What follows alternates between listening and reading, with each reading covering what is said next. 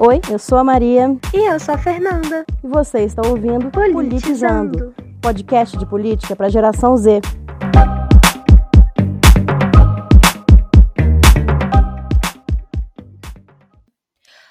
gente, tudo bem? É para quem vive acompanhando a gente aqui sabe que para poder preparar todo mundo que está ouvindo para o primeiro turno das eleições, a gente fez um especial com episódios né, específicos sobre isso. E agora que a, o primeiro turno já acabou, a gente voltou à programação normal e a gente vai falar sobre uma coisa que eu tenho certeza que você já ouviu falar, mas talvez você não saiba qual é o conceito, que é neoliberalismo. Eu acredito que todos nós hoje vivemos com a consciência que esse país, esse país que tinha resistido por quatro eleições presidenciais consecutivas, duas do Lula e duas minhas, resistido ao neoliberalismo, hoje vê que foi necessário o surgimento de um governo neofascista para implantar o neoliberalismo. A gente já meio que discutiu isso com o convidado, Guilherme, que ele veio falar aqui sobre o tipo de direita, né, no episódio 2, no especial de eleições, inclusive. Mas hoje a gente vai aprofundar um pouquinho mais essa ideia. Maria, você que é a nossa historiadora de plantão, você pode contar para mim um pouco sobre a história do neoliberalismo? Oi, é claro, bora lá. É, você deve lembrar, né, que durante o especial de eleições, inclusive, se não me engano, no primeiro especial de eleições, é, a gente falou um pouco da história do neoliberalismo, né? Então, acho que convém, vamos recapitular aqui, vamos recapitular. O liberalismo, então, ele foi uma doutrina econômica, social, política, que, de maneira geral, surgiu do pessoal da Europa querendo tirar os reis do poder, né, acabar com o absolutismo. Daí, eles se basearam em umas ideias sobre os direitos das pessoas para poder embasar essa ideia de que o rei não podia ser absoluto. Mas quem que eram essas pessoas que estavam articulando essas ideias? Eram os burgueses, os intelectuais, né? Não, tipo assim, o povão, né? Que não tinha, nunca teve tempo para poder ficar filosofando, né? Então, essas pessoas que começavam né, a formar a burguesia naquela época, estavam é, ficando meio que de saco cheio, né? De terem que dar tanta satisfação pro rei, pro poder do rei, de ter que pagar imposto para sustentar o rei, que não sei o quê. Porque num determinado ponto, né, a, a burguesia ela começou a ser a classe que, que mais movimentava dinheiro. Ela se tornou a classe mais importante, não era mais aristocracia. É, é, o, o, mas, ao mesmo tempo que isso acontecia, o poder político deles não correspondia a esse poder financeiro que eles tinham, né? Então, em vários lugares da Europa, eles se rebelaram, eles fizeram revoluções burguesas. Tipo a Revolução Francesa? Isso, exatamente. A principal das revoluções foi a Revolução Francesa, que todo mundo conhece. Daí, no que, que eles se baseavam para poder falar que tinha que tirar o rei? Na ideia de liberdade e na ideia de direitos naturais. Que todo mundo tinha direito natural à vida, à liberdade e à propriedade. E isso evoluiu na área da economia para a ideia de deixar os mercados livres, sem intervenção do rei, para eles se autorregularem, para o preço ser definido pela competição entre as empresas e tal. E isso incluiu uma coisa que era muito importante para essa burguesia na época, que era não taxar as coisas e também não subsidiar nada, entendeu? Subsidiar é o que mesmo? É, é, é, é, tipo o Estado patrocinar, assim, a, a, produção de um produto X que, que ele acha que é importante, entendeu? Ah, tá, beleza, pode continuar. Então, o pessoal não queria o Estado mexendo com a área deles, que eles estavam dominando, que era o mercado. Era as burguesias se livrando desse poder monárquico, daqueles caras, aqueles cobradores de imposto, sabe? Que a gente vê um cobrador de imposto do rei no filme. Eles queriam se livrar dessa parada aí, entende? E com a vitória das revoluções burguesas ao longo do século XIX, o liberalismo foi se implementando, o papel do Estado foi diminuindo e tal. Só que teve uma coisa quando chegou o século XX. Em 1929 aconteceu uma coisa muito importante. Você sabe o que foi? O que pegou? Ah, a crise de 1929 tem alguma coisa a ver com isso aí? Que loucura, gente! Não, então, exatamente. Foi a primeira vez que esse, né, esse deixar rolar solto do mercado deu sinal de que, opa, se a gente deixar as coisas livres, leves e soltas, às vezes pode dar ruim, pode rolar um colapso total da economia, né? Já que não tem ninguém tomando conta dela, que foi o que aconteceu. E aconteceu porque os Estados Unidos começaram a produzir horrores, né? Tanto que foi a época do Fordismo e tal, você já deve ter estudado na escola. Mas, quando a Europa se recuperou da Primeira Guerra Mundial, eles passaram a importar cada vez menos. É, e aí rolou o que eles chamam de crise de superprodução, cheio de produto que eles estavam produzindo pra caramba e ninguém para poder vender esses produtos. E assim, foi horrível, né? Foi a primeira pior crise econômica de que se, se, sabe até hoje, sabe? O mercado nesse momento mostrou que ele se autorregulando às vezes podia dar merda, sabe?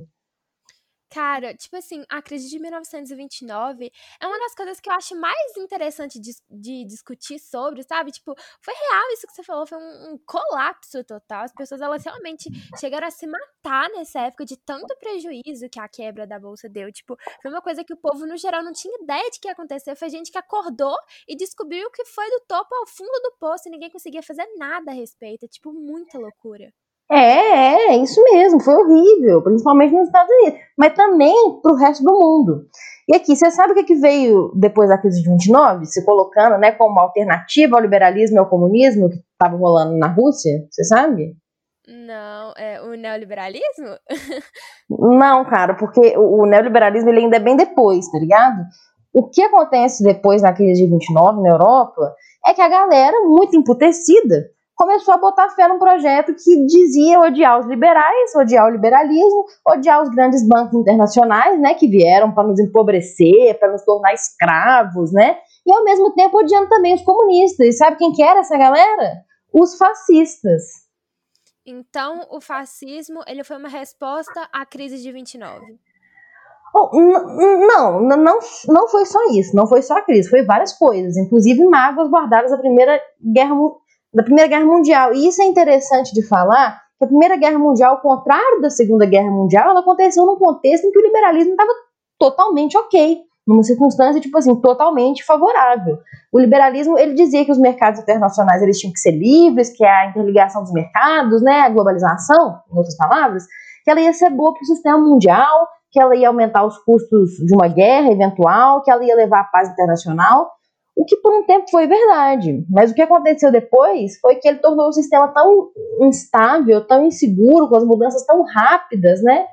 Que na verdade foi um dos grandes motivos para a Primeira Guerra ter tomado as proporções que ela tomou, por causa desse sistema grande de alianças entre países, né? Mas, mas enfim, isso tudo é, é um grande parênteses. Desculpa que eu, que eu acho que eu fugi aqui. O fato é que o início do século XX ele é muito turbulento, é muito difícil economicamente. Tem a Primeira Guerra, tem a crise de 29, tem a Segunda Guerra, é, a pobreza intensa, os problemas sociais, etc., que, atingir, que assim atingiram de maneiras diferentes o mundo inteiro, sabe? Levaram as pessoas, no final das contas, a abandonar o liberalismo, porque não era mais possível pensar em deixar os mercados, as empresas privadas, cuidarem de tirar as pessoas da situação que elas estavam, sabe?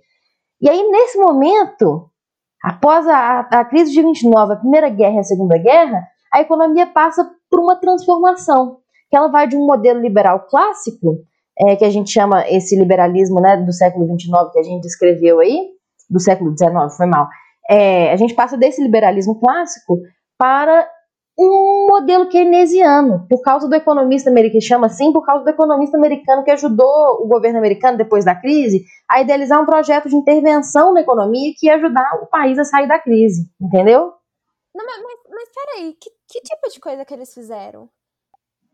Ué, eles começaram a mexer os pauzinhos dele para poder gerar emprego, para poder aumentar a produção, aumentar salário, sabe? Aumentar a qualidade de vida das pessoas mesmo. E em termos de economia, o dólar virou a moeda mundial. E o dólar existente circulando na economia tinha que corresponder ao tanto de ouro que os Estados Unidos tinham e as moedas não oscilavam, tinha controle sobre câmbio exatamente porque o tanto de moeda no mundo tinha que corresponder a esse ouro que os Estados Unidos tinham. E foi esse tipo de política que imperou depois da Segunda Guerra, que gerou uma recuperação muito rápida para a Europa e uma prosperidade muito grande nos Estados Unidos. E até aqui no Brasil você pode notar que antes da treva do golpe militar, a gente estava passando por esse momento do Estado buscar desenvolver o país, fazer investimento, criar indústria, criar emprego, etc, sabe? Apesar de ser uma proporção sem comparação com os países envolvidos, né? Quer ver? Vamos jogar o Vargas falando sobre isso. E para dizer que voltei, a fim de defender os interesses mais legítimos do povo e promover as medidas indispensáveis ao bem-estar dos trabalhadores. Então, veja bem, foi um período bem próspero para os trabalhadores de maneira geral, no mundo inteiro, entendeu? Foi um momento muito bom. Então, na verdade, o que impera hoje, que não é mais a economia keynesiana, não é mais esse tipo de Estado, é essa economia mista que a gente chama, é uma coisa que só foi criada, na verdade, no final dos anos 70. É, a gente não está agora do jeito que as coisas sempre foram, sabe? Essa coisa do governo, se ele fizer política social, falarem que ele é comunista, não faz o menor sentido.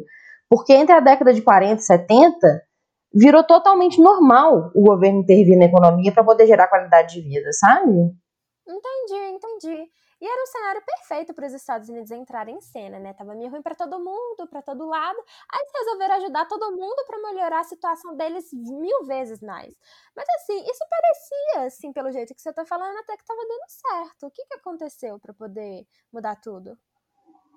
Bom, é que na década de 70, essas políticas de intervenção do Estado na economia, né, lado a lado com o liberalismo, elas começaram a não dar mais resultado.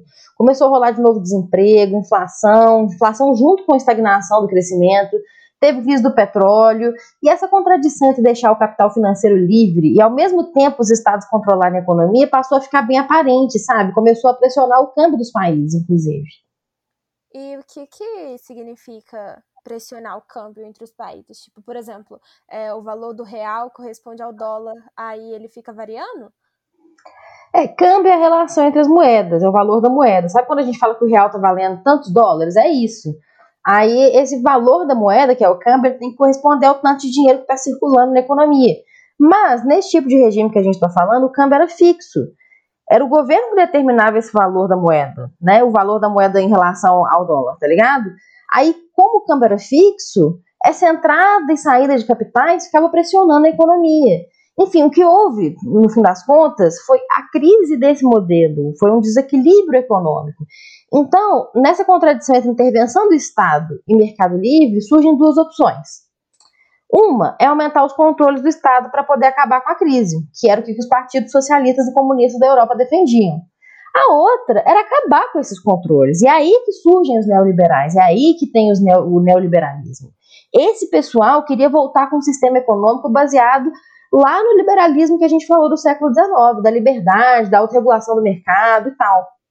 Então, vários intelectuais, eles se tornaram estrelas no mundo acadêmico americano e inglês com o apoio de grandes bancos e de grandes investidores, intelectuais que defendiam essas ideias neoliberais. E aí, nesse processo, o Estado agiu para poder garantir as condições do mercado tomar conta, entendeu?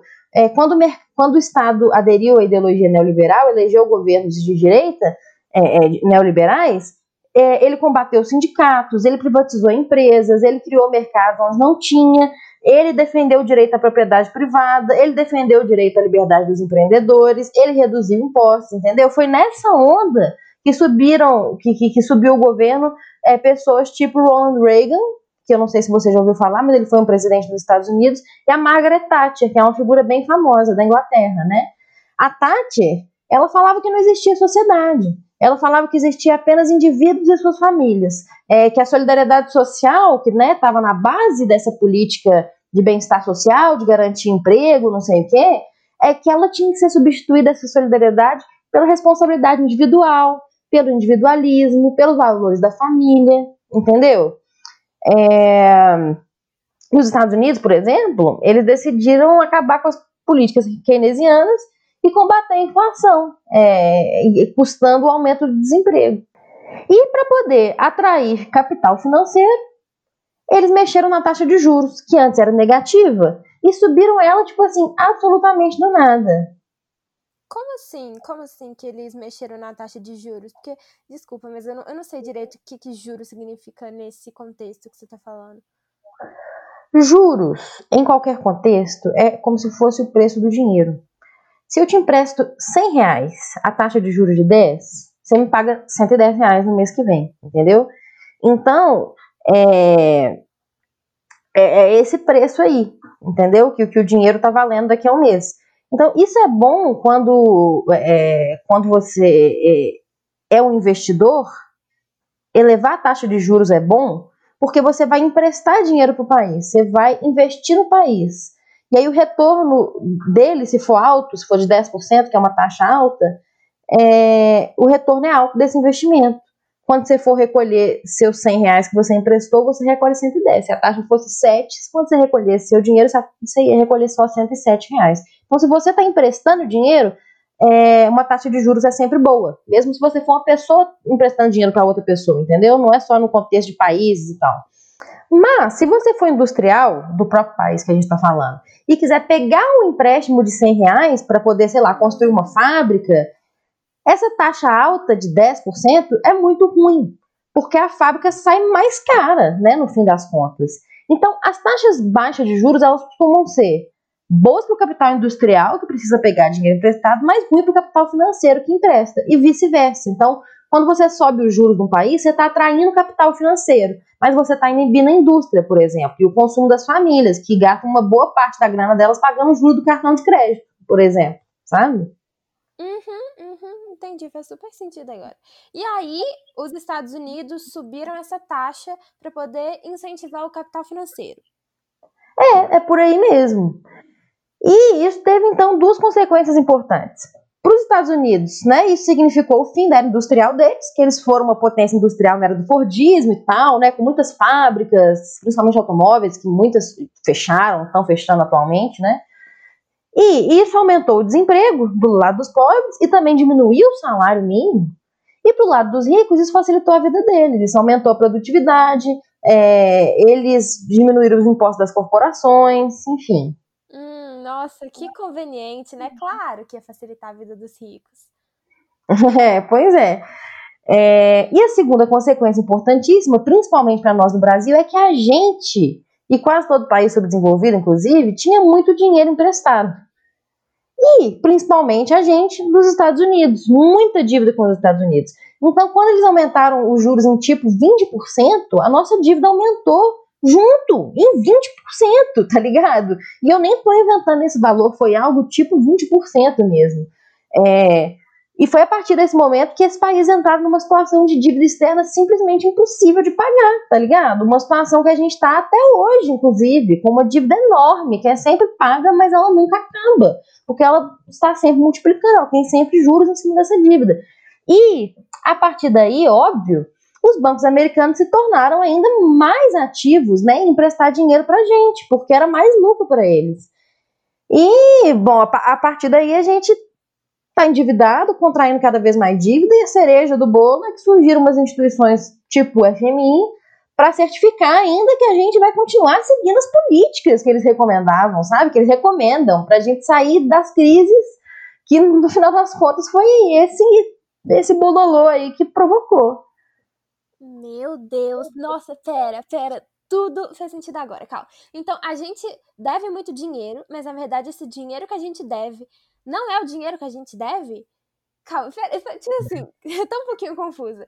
Mas o que eu quero perguntar é: a gente pegou emprestado 100 reais, tá, beleza, devemos 100 reais. Mas aí os juros ele sobe para 20% e a gente deve 120, sendo que a gente só pegou 100. E no final das contas, a gente nunca tem dinheiro para poder pagar na hora. Então só vai subindo juros em cima de juros. E no final a gente deve 100 mil, sendo que na verdade a gente só pegou 100. E teoricamente a gente nunca vai conseguir pagar e a dívida ela só aumenta. É, é isso aí, é exatamente isso aí.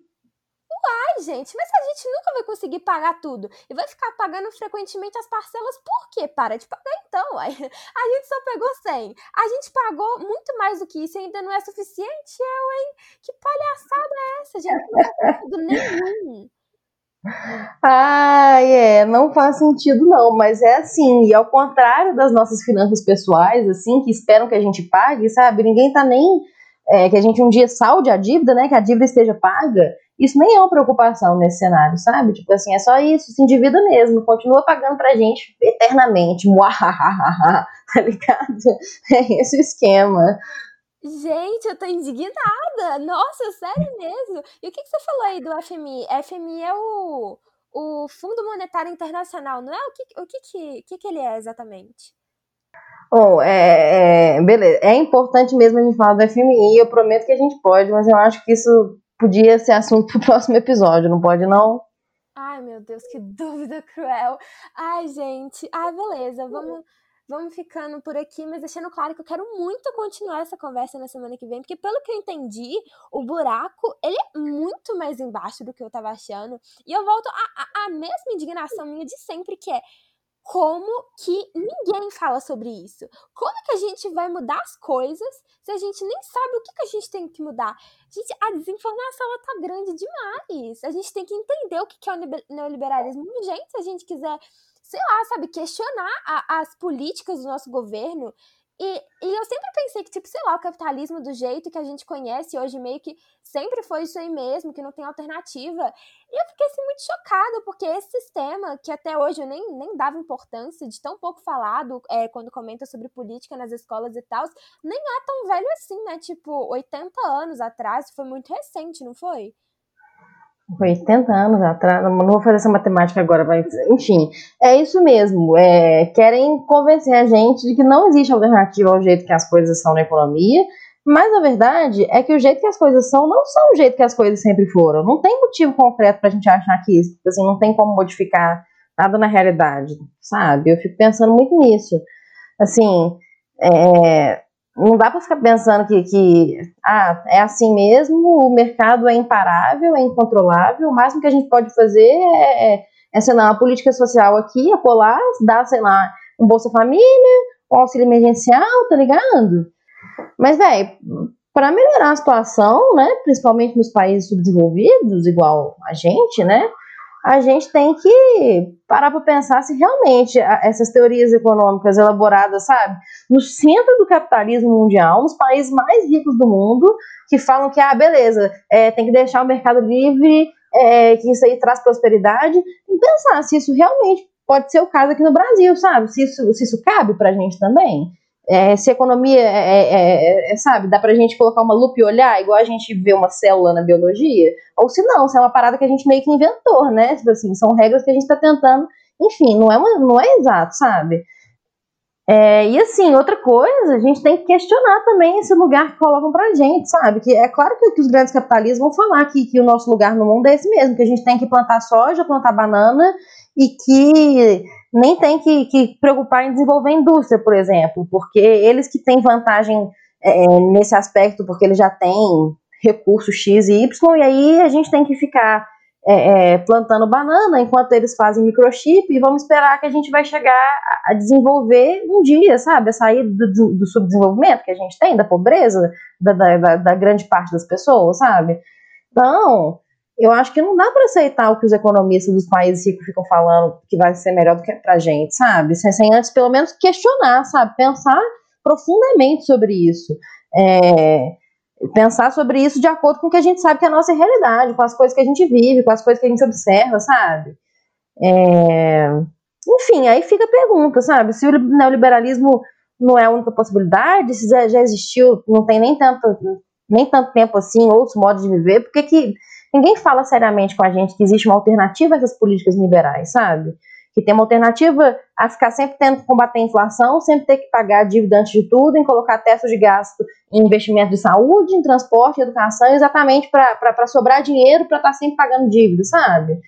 Porque é, é, quase ninguém que concorre a, a presidente, sei lá, fala disso com a gente, que é, que é possível pensar em outros modelos. Isso não significa nem ser comunista, sabe? Apesar de ser sim um outro modelo que a gente pode discutir ele.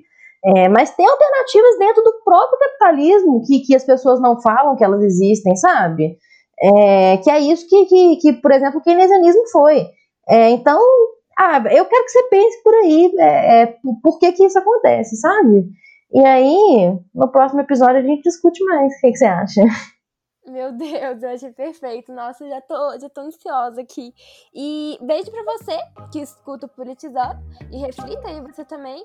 E na semana que vem a gente tá de volta. E não deixa de seguir o Politizando aqui no seu agregador de podcasts pra não perder nenhum.